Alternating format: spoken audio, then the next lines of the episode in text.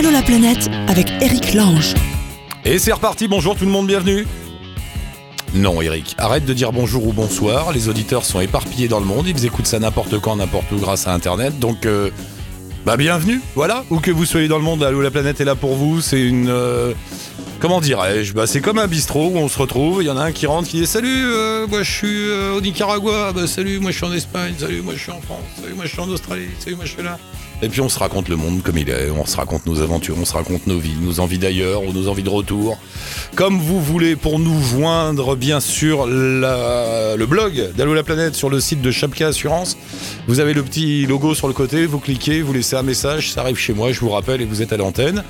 Pour, euh, bah, sinon Facebook évidemment, la page Facebook d'Allo la planète. Vous laissez un petit message en MP ou un commentaire sur les émissions que vous écoutez, tout ça. Je vous recontacte, ne vous inquiétez pas. Aujourd'hui, si tout va bien, je dis si tout va bien parce qu'avec Fabrice ça marche jamais, mais Fred m'a dit que cette fois il allait y arriver avec ses petits doigts boudinés. Il va taper sur tous ses numéros et il va rejoindre Fred qui est au Nicaragua, qui est un, un de nos running gags dans l'émission. Sandrine est au Brésil, elle sera aussi avec nous. T'as le numéro de Sandrine, Fred? En bas, là, en bas de la feuille. Euh, Je l'ai eu tout à l'heure, euh, normalement c'est bon. Euh, qui sera là aussi à notre ami Guillaume qui est expat en Suède, tant pis pour lui. Et ah, on démarre avec les deux là qui sont partis à pied au Népal. Eh bah les gars. Allô la planète avec Chapka. Eugène et Robin. Vous êtes où? Et ben là, on est en Géorgie. Ah quand même pas mal hein.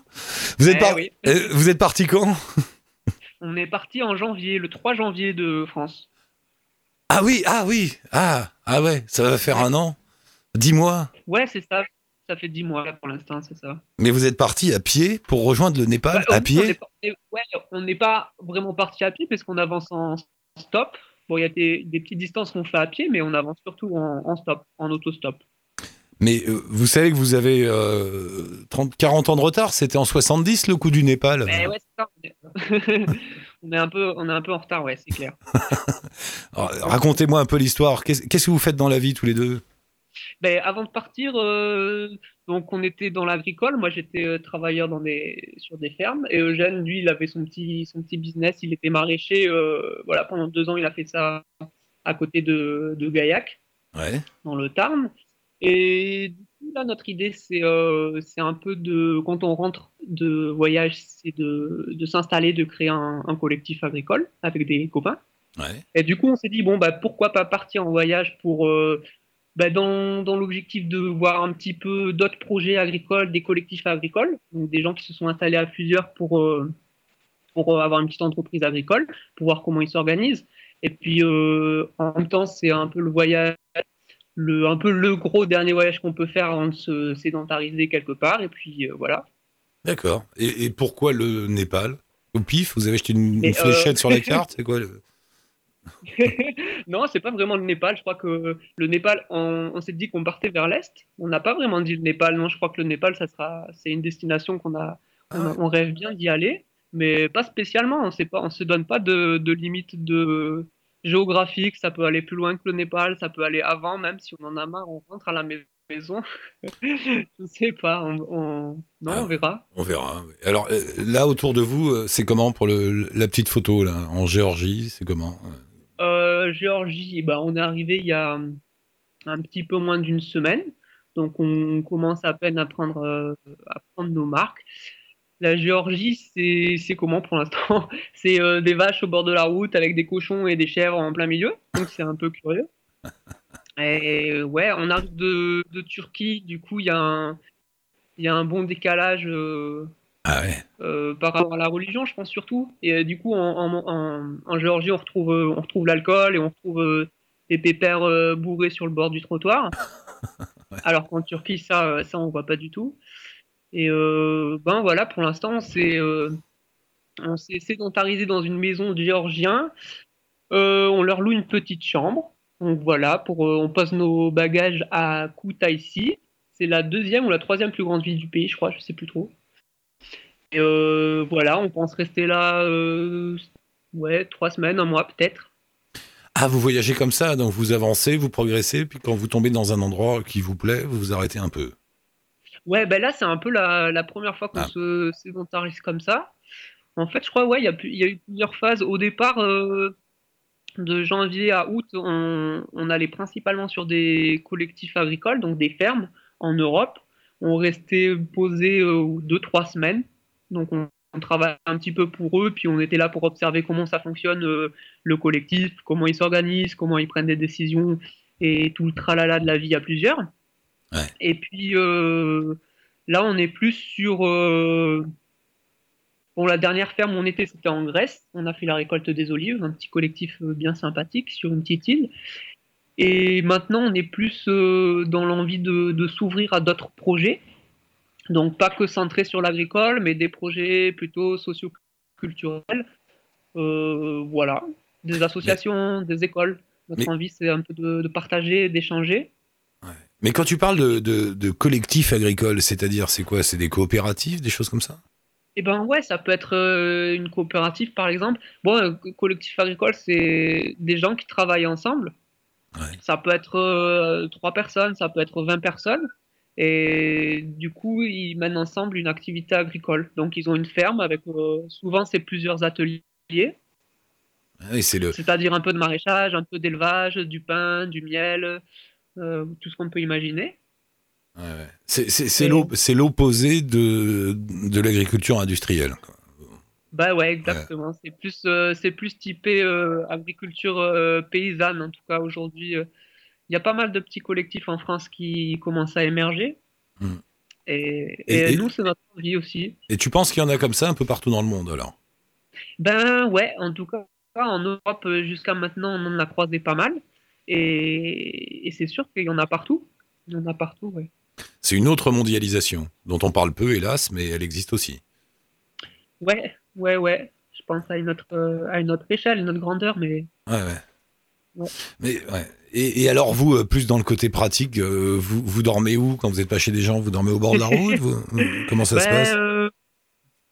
euh, comment ça se passe ben, On essaye d'aller chez les gens, ouais, parce que en 10 mois, on a dû passer quoi 4-5 nuits, je pense, à, dans un hostel. Et après, c'est. euh, bon, l'été, on a, des fois, on a dormi à l'arrache euh, dehors. Et sinon, on essaye de, de rencontrer des gens via des réseaux euh, de voyageurs sur Internet. Du coup, on essaye de les rencontrer et de leur dire oh, tiens, on peut venir passer euh, 3-4 jours chez toi, partager du temps avec toi. Ouais. Donc, euh, généralement, on avance comme ça. Donc, on essaye d'anticiper un petit peu quand même. Voilà, on essaye de faire comme ça. Et c'est la première fois que vous faites un voyage au long cours, euh, comme ça Ou c'est une Eh première ben, expérience? euh, Pour moi, ouais, ouais, ouais, c'est la première. Eugène, il a fait d'autres petites expériences, euh, ouais, notamment en Amérique du Sud, il est parti. Mais euh, pour moi, c'est ouais, c'est la première fois comme ça. Et, et le sentiment que tu ressens, bon, mis à part de- du côté travail hein, de votre histoire, euh, rencontrer des collectivités, etc., juste la- le fait de vivre, euh, là ça va faire un an, ça fait, ça fait un bout de temps maintenant, euh, Ouais. de, vivre sur la route, le, vivre la liberté, qu'est-ce que tu... C'est ça qui est important, c'est la liberté? Ouais, c'est bon. Moi, ça me, ça me fait du bien. Et puis, je suis. Ouais, ça me redonne un peu espoir de rencontrer des gens. Et euh, en autostop aussi, c'est ça qui est, qui est trop bon c'est qu'on on tombe sur des perles. On les appelle des perles. C'est des gens qui, qui nous aident à avancer d'un kilomètre ou 200 kilomètres ou plus. Et, et ça me fait trop du bien de rencontrer des, des gens et d'échanger et de, de prendre, prendre confiance, de- d'échanger de la confiance un peu avec eux. C'est bon. Ouais. Ça réconcilie avec l'humanité, t'as vu, hein, de voyager comme ça. Ouais, ouais, ouais. Ouais, carrément. C'est étonnant, hein, on devrait tous être peinards comme ça, pas trop se poser de questions et, et avancer. Et, et- et alors là, vous allez faire quoi? Vous allez traverser tous les pays en ce temps euh, vous- Euh, alors là, au programme, on a fait la, la demande du visa iranien. Donc on, est, on espère l'obtenir. Ouais. L'idée, c'est d'aller plus euh, sur l'Iran parce que ça, ouais, c'est un pays qui nous attire bien. Et euh, après, pour rejoindre euh, l'Asie, haha, ça c'est la question, c'est pas facile.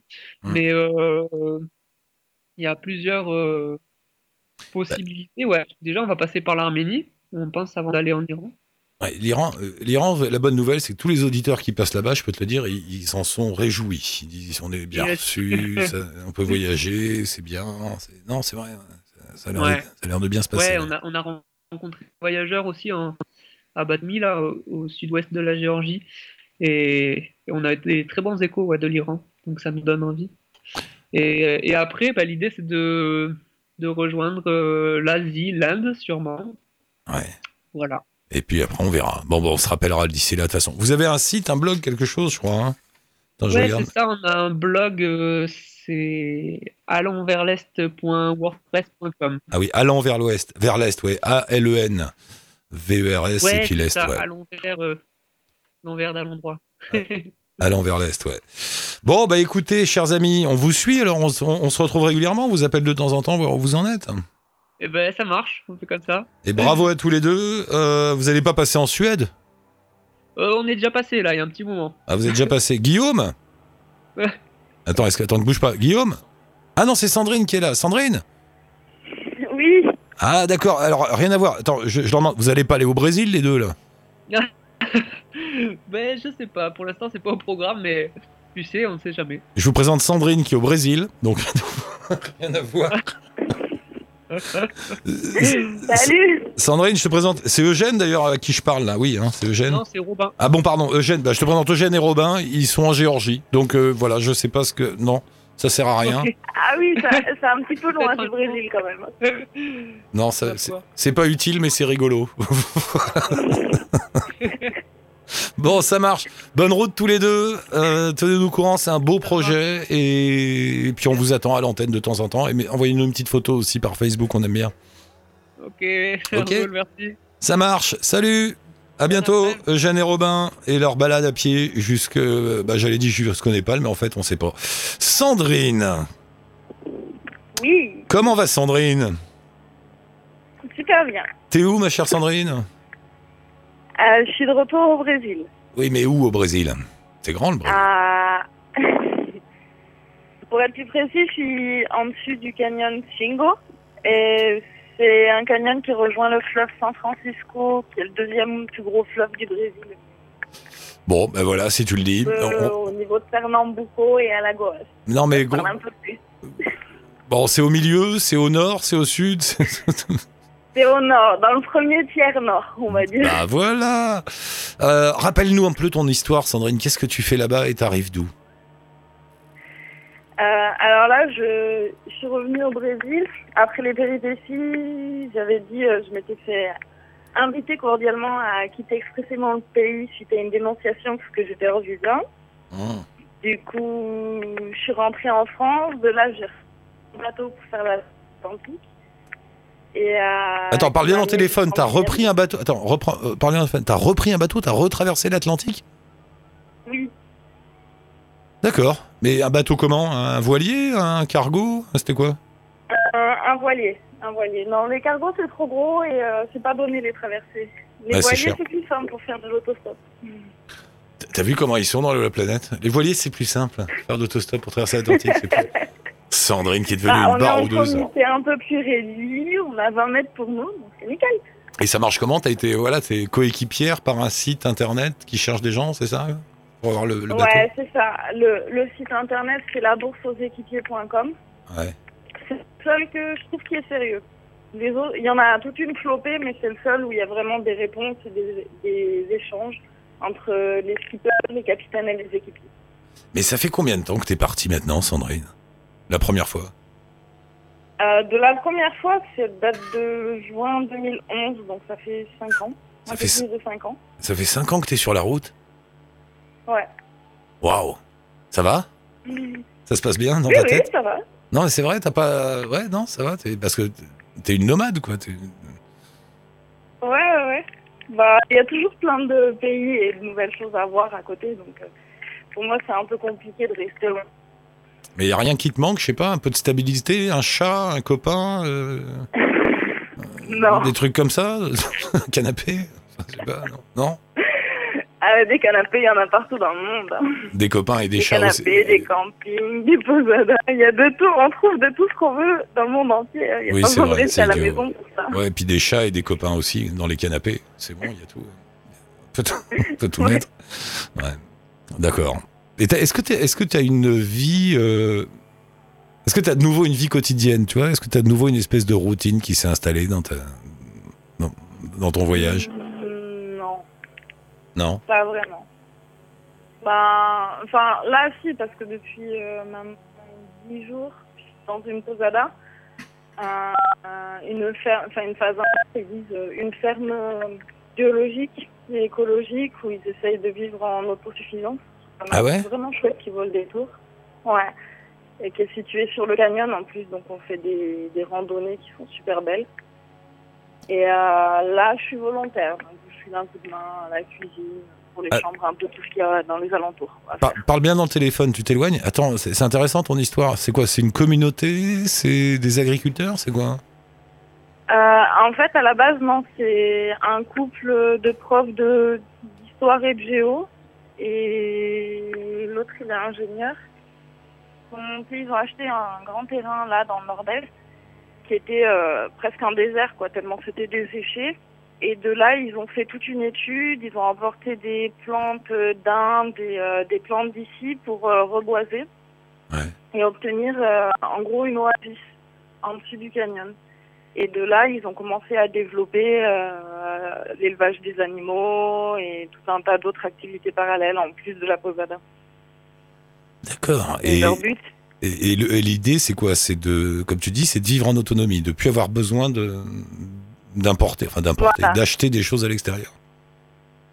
c'est ça, de vivre en autonomie complète et que ce soit un lieu de, de culture, de, pa- de partage, d'échange. euh, et le rêve, euh, enfin, entre guillemets, le plus grand rêve euh, de Reynaldo, ce serait de pouvoir instaurer un système sans utiliser de monnaie avec les gens qui viennent. C'est marrant, c'est un peu une utopie? Un peu. Ça va être compliqué à mettre en place, mais petit à petit, il y arrive. Mais et vous êtes nombreux? Là, non, il y a juste euh, le couple propriétaire, euh, une employée et puis des volontaires qui font de passage euh, régulièrement. Waouh. Donc t'es en Pour train de, ça, fait ça fait déjà 20 ans qu'ils ont mis en place ça et euh, c'est assez impressionnant parce que dès qu'on sort de la propriété, c'est vraiment le désert aux alentours. Ah, c'est marrant. Mais j'ai l'impression qu'il y en a de plus en plus comme ça, des gens qui essayent de vivre euh, en autonomie complète ou, ou semi-complète, mais essayer de se détacher un peu de tout ça, du système. Ouais, de façon alternative. Ouais. Ils appellent ça une communauté alternative ici. Donc Sandrine est devenue alternative. Eh ben. Mais, Pour un petit temps, après on verra combien de temps ça dure. mais t'as un peu de sous, Sandrine, ou, ou pas? J'ai un petit peu de sous de côté parce que bah quand même euh, je vais travailler avant de partir et en chemin euh, j'ai pas mal travaillé aussi. Ouais. Là quand je me suis arrêtée, le voilier il m'a déposé en Guyane, j'ai retravaillé trois mois.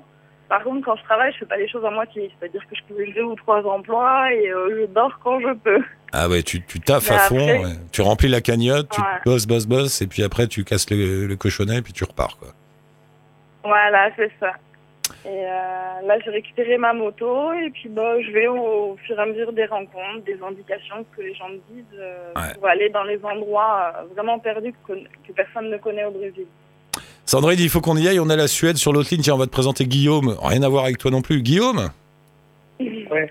Tu veux pas vivre dans une communauté qui fait une oasis dans le désert en- au Brésil Non, non, c'est trop chaud, je suis bien en forme. Bon. Non, mais voilà. Ouais, je- bah, moi, c'est trop froid par là-bas vers chez toi, a priori. T'as pas une vie alternative, Guillaume, toi. hein. Non, t'es dans le système, comme nous. Guillaume? Guillaume? Oui. Ouais, t'es là. Non, je te demandais, toi, t'as pas de vie alternative. T'as un métier normal. Tu participes à l'élan du monde. Parce que, c'est- parce que Sandrine, elle vit en utopie. C'est voilà, c'est est C'est- où en Éthiopie? En utopie au Brésil. en, en Utopie au Brésil. Ouais. C'est vrai, il y, a- y toutes sortes de communautés qui se créent comme ça à travers le monde. hein. Ouais, ouais, il y en a de plus en plus. Bon, on va laisser Sandrine tranquille. Sandrine, bah, va bosser un peu pour l'utopie et puis tiens-nous au courant, on se rappelle. ok, ça marche. Un lien avec le blog de Sandrine si vous voulez en savoir plus, sandpériple.com et le lien est sur le site de Chapka, le blog d'Alou la planète. À bientôt, ma chère Sandrine. Guillaume, donc, comment ça va, Guillaume? Ça va, super. T'es- où en Suède? Dis-nous un nom qu'on qu'on comprend pas. Stockholm. Ah Stockholm. bah si, oh bah non, pas drôle, trouve autre chose. Stockholm. C'est la base. Alors, euh, arrivé ici définitivement courant avril, c'est-à-dire définitivement. Ouais. Qu'est-ce qui s'est passé? Euh, en fait, euh, en gros, au départ, euh, tu dois avoir un perso humeur, tu vois, et tu dois prouver que tu peux rester un an ici avant d'être enregistré au registre de la population. Et donc, tu as plusieurs moyens pour faire ça. Et donc, j'en ai trouvé un, c'est de trouver un travail. du coup, c'est bon maintenant. Ah, t'as trouvé un boulot? C'est c'est Ouais, j'ai difficile? trouvé un boulot, ouais. Et- et tu- Hein? C'est difficile de trouver un boulot en Suède? Euh, franchement, honnêtement, c'est pas très très simple. Euh, dans le sens où, euh, quand tu parles pas la langue, t'as pas mal de barrières déjà d'entrée. Et bon, après, même si tu parles bien l'anglais, j'ai eu l'impression, et je crois que j'ai envoyé en six mois 160 CV. Aïe. Et... Ouais, vrai. C'est comme Et ici. ironiquement, euh, c'est la première boîte à qui j'ai envoyé un CV en avril qui m'a répondu après. Et, et c'est une boîte. Et, pourquoi ils ont eu besoin de toi? C'est une boîte de quoi? Pourquoi? Pourquoi, pourquoi ils ont eu besoin de toi? C'est une boîte de quoi? Euh, Parce qu'ils ont fait plusieurs sessions de recrutement, en fait, et à un moment donné, bah, c'était libre pour moi. La première fois, ils m'avaient dit qu'ils avaient terminé la session de recrutement, que j'avais postulé, puis après, bah, je, je suis arrivé sur la deuxième ou troisième. et, et tu travailles dans quoi? Je travaille dans une entreprise qui fait partie d'un groupe suédois qui s'appelle Betao Mhm. et euh, qui aide des gens à créer euh, leurs entreprises, on facilite les démarches administratives. Et je suis euh, sur le marché français, moi. D'accord, À ah oui. T'aides les Français en à. T'aides les À Français créer leur entreprise, ouais. en Suède. dans le régime auto-entreprise et micro-entreprise. Et c'est super intéressant. Ça permet d'analyser tous les systèmes de création d'entreprise dans, dans pas mal de d'endroits. Et j'avoue que la Suède est très simple, beaucoup plus simple administrativement. Ah ouais, que ici, ouais. C'est encore un de ces pays. faciles. Ouais, sans dire que c'est plus que c'est parfait ou quoi, c'est plus simple. Toutes les formalités administratives en Suède sont plus simples. Et, Que euh, ce soit pour un contrat de travail ou un code du travail. et, et la, et la vie là-bas, la vie quotidienne, tu trouves ça. Je sais pas, t'étais où en France? T'habitais où? Ah, moi, je suis né à, du côté d'Aix-en-Provence, D'accord. donc euh, le soleil. Ouais. Du Et- coup, ici, euh, bah, c'est, euh, bah, du coup, il n'y a pas très longtemps, euh, genre une semaine, on s'est pris euh, un record de neige jamais établi en Suède. Ah ouais, c'est. novembre, on s'est, on s'est tapé euh, 70 cm de neige à peu près en une journée. Donc même les Suédois ont été surpris. Je te garantis que moi, avec mon jean et mes baskets, je n'amenais pas large. tu m'étonnes. Mais la vie, est-ce que la vie est plus, je sais pas, plus cool, plus détendue ou- Ouais, Ouais. ouais, professionnellement et au niveau de la vie elle-même, euh, socialement, c'est beaucoup plus détendu. Le climat est complètement différent du sud de la France. hein. Bah. Le climat social est plus, c'est c'est porté sur son- un peu sur son prochain. Après, tu sais, il y a des codes un peu en Suède, donc il faut pas trop sortir des codes, Ouais. sinon tu regardes un peu de travers. Mais euh, euh, en, en lui-même, même au travail, tu vois, euh, c'est beaucoup plus cool. On a des salles pour euh, dormir, j'ai deux canapes euh, avec euh, 15 chaises euh, pas loin.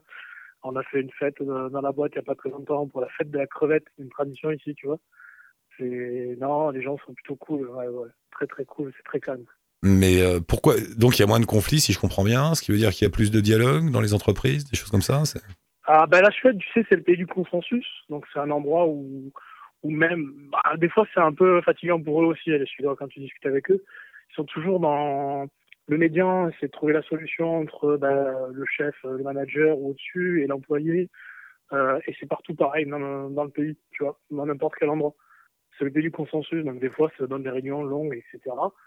Euh, à répétition, donc des fois, euh, j'ai discuté avec mon banquier en Suède et il me dit ouais, des fois en France c'est un peu mieux parce qu'on dit bah tu fais comme ça, tu vois, ça marche comme ça. Bon, il y a ses avantages et ses inconvénients. Du coup, en fait, euh, étant expat et ayant les deux expériences, France et Suède, bah, tu as tendance à tirer le meilleur parti des deux, en fait. Ouais. Mais c'est quand même. peu exigeant français et le côté euh, cool consensus posé suédois, tu vois. Ouais, ouais, ouais. Bah, mais d'ailleurs, on a une image, je sais pas si elle est vraie, une image de la Suède euh, comme une espèce de paradis social-démocrate où tout va bien, tout le monde est heureux, euh, les hommes politiques vont au boulot à vélo, ils vont chercher leurs gosses à la crèche, tu vois. Tu, tu ressens ça? Politiquement, franchement, il y a des trucs. Euh, bah, c'est pas, pas le même système que chez nous. Donc chez eux, ils votent par exemple pour un parti. Hein. Ils votent pas pour un homme. Le parti après met un homme, euh, tu vois, ou une femme. Ah ouais. Euh, et du coup, avec les- ce qui s'est passé aux États-Unis, ça discute beaucoup ici. Ah ouais. Euh, ça donne des discussions très sympathiques euh, dans la famille ici, avec, avec des petites connards euh, qui sont un peu dans l'âge où elles vont commencer à réfléchir là-dessus, tu vois. Ah. Et euh, par contre, c'est vrai qu'en Suède, euh, bon, ben, le système est fait pour qu'il n'y ait pas trop de, de distance entre le riche et le pauvre. Et ça marche, ça? Et ça, c'est plutôt pas mal, ça a l'air de marcher. La croissance est, c'est une des meilleures d'Europe, 4,2 je crois. Ah ouais. Euh, c'est énorme. Ils ont battu un record encore là-dessus. Euh, après, c'est dû aussi à l'arrivée massive de gens. Il y a une campagne, il y a une, une, euh, une ouverture sur l'extérieur qui est perdue par, par rapport à tout ce qui est immigré, etc. Mhm. Donc ils avaient un afflux monstrueux en Suède depuis ces dernières années avec toutes les crises qu'il y a eu dans le monde. Bon, ils ont un peu fermé les vannes il n'y a pas très longtemps. Ils essayent, en fait, ils ont ouvert les portes, ouvert les vannes, et maintenant ils ferment un peu et ils regardent comment ça se passe, tu vois. D'accord. Et euh, ils ont créé de, du- de, de, de- du, du boulot et de l'économie comme ça, en fait, euh, euh, sur ces années où ils ont accueilli des gens, parce que, en fait, bah, il y a des gens qui vont faire le travail que le Suédois ne veut pas faire, ou que, par exemple, le Français en France ne veut pas faire, qui arrivent de l'extérieur, qui sont pas forcément moins bien payés ou mieux payés qu'ailleurs, mais ils vont faire. Et puis cette personne-là qui travaille sur un chantier, elle va y travailler, elle va, elle va aller manger à midi euh, au kebab du coin, par exemple, tu vois, elle va payer son repas, et tout ça fait fonctionner l'économie du pays. quoi. Bah, c'est le principe de dire si on. euh, c'est pas du protectionnisme en fait. Ouais, ouais, non, mais c'est le principe de dire que si on régularise un, un migrant, eh ben, il devient un, un apport économique pour le pays. C'est cette Bah, idée-là. c'est considéré en fait, c'est comme ça que tu as un perso d'humeur, c'est-à-dire un- une porte ouverte, un ticket d'entrée en fait dans le pays, un perso d'humeur en plus du reste. Euh, tu es considéré comme un flux actif, c'est-à-dire que bah, comme on voit que tu contribues au pays, que tu vas payer tes impôts, parce que tu as un travail, un contrat, etc. Ouais. On te dit bah ok, tu fais partie de la population, euh, tu vas contribuer au pays, ben, vas-y, tu vois. Aussi simple que ça, entre guillemets. D'accord. Tu as d'autres moyens d'avoir un perso d'humeur, mais ils sont quand même plus regardants. Ils regardent si économiquement tu peux gérer ta famille. Maintenant, quand tu es un immigré hors Union Européenne, ils regardent si tu peux subvenir aux besoins de toute la famille, tu vois, avec les revenus que tu as. C'est vachement regardant. Par contre, l'administration est super carrée. Par exemple, quand j'étais à mon travail, j'avais un permis de rester euh, dans le pays pendant six mois. Ouais. Et en gros, euh, j'étais dans mon dernier mois, mes deux dernières semaines. Et quand j'ai travaillé, j'ai commencé à travailler, la skatteverket, on appelle ça, c'est des taxes ici en fait, l'office d'impôt en fait. Mhm. Ils ont envoyé une lettre pour être sûr que je travaillais là où j'avais dit, tu vois. Ah ouais. un peu, on appelle ça. Ouais, ouais, ça travaille, ça, ça regarde bien, ils surveillent quand même, tu vois. Des gens qui bossent sur leur truc, quoi. Mais tu te plais là-bas, quoi. T'es content, toi. Ah ouais, moi je suis super content. Je suis venu pour ça. Je suis venu pour un calme, la sérénité. Euh, honnêtement, je le dis, meilleur salaire, clairement. Ah ouais? Euh, meilleur niveau de vie, même si la vie est un peu chère ici. Euh, J'étais à Aix-en-Provence, c'est pas autant cher qu'Aix, tu vois. Ouais. Euh, mais j'ai, ouais, je suis venu ici, j'ai doublé mon salaire. En Suède, les gars, boulot, on euh, double les salaires. je dis ça, Ah, je dis mais je rien. vous le dis, ça, c'est vrai, honnêtement, je vous le dis, le salaire moyen est plus élevé. Il n'y a pas de salaire euh, minimum, tu, négocies tout, en fait. Et- Bon. et bon, après, on te dit, Non, non, il faut qu'on y aille, Guillaume, c'est pour ça. Mais euh, si des auditeurs veulent te joindre pour monter une entreprise en Suède, ils font comment? Il m'envoie un email sur Facebook, si tu veux. je mets... Non, mais sérieux, je mets ton. Non, mais attends, il y en a, avec ce, avec ce qu'on vient de dire, il y en a plus d'un qui va se dire tiens, je me renseignerai bien sur la Suède, moi. Euh, je mets ta, Ben, je mets, en- je mets en ta page Facebook peux en lien? Non, en fait, ce que tu peux faire, c'est mettre la page Facebook des Français à Stockholm, où je suis dessus. On est plus de 3000, en fait. D'accord. Euh, il y a pas mal de gens qui posent plein de questions sur la Suède et qui viennent d'un groupe, etc. Et on répond à plein de questions. Il y a un autre groupe qui s'appelle Échange linguistique, je te le donnerai si tu veux, D'accord. euh, où je fais des échanges avec des gens euh, linguistiques entre le français, l'italien, l'anglais, le suédois, etc. Bah écoute, nous deux, on est en contact par. Facebook, donc envoie-moi un petit message avec ça, puis euh, comme ça on mettra euh, les Français en Suède et le truc, les échanges linguistiques sur la page de Chapka. Ça marche. Et si vous aimez la neige et le froid, il faut venir ici. hein. Alors, faut aimer la neige et le froid, on a compris. Mais bon, Euh, ça marche, Guillaume. Merci beaucoup. On, te met dans le grand livre d'Allo la planète à S comme Suède. Et si vous avez besoin, on appellera Guillaume. Merci beaucoup. Ça marche. Salut, Allez, à la bye prochaine. Salut, Guillaume. Bon, Fabrice, ça marche pas? T'es sûr, t'as bien essayé tous les numéros, Fabrice, au Nicaragua? Regarde-moi dans les yeux, Fred. Est-ce que t'as bien essayé tous les numéros de Fabrice au Nicaragua? Fabrice au Nicaragua, tu vas écouter ce podcast et je vais te dire que je suis désolé une fois encore, les deux numéros, parce que cette fois il nous en a laissé deux, il nous en faudra un troisième, s'il te plaît. On va pas lâcher l'affaire. Ça coupe tout le temps, c'est ça? Ça, ça- ça sonne et ça, et ça coupe. Bon, bah on réussira la prochaine fois, c'est pas grave. Si vous voulez nous joindre tous, vous nous laissez 1, 2, 3, 10 numéros si vous voulez, ou Skype, ou ce que vous voulez. On vous rappelle via la page Facebook d'Allo la planète ou via le blog sur lequel vous êtes, il y a un petit onglet pour nous joindre. Ciao touti, bonne route.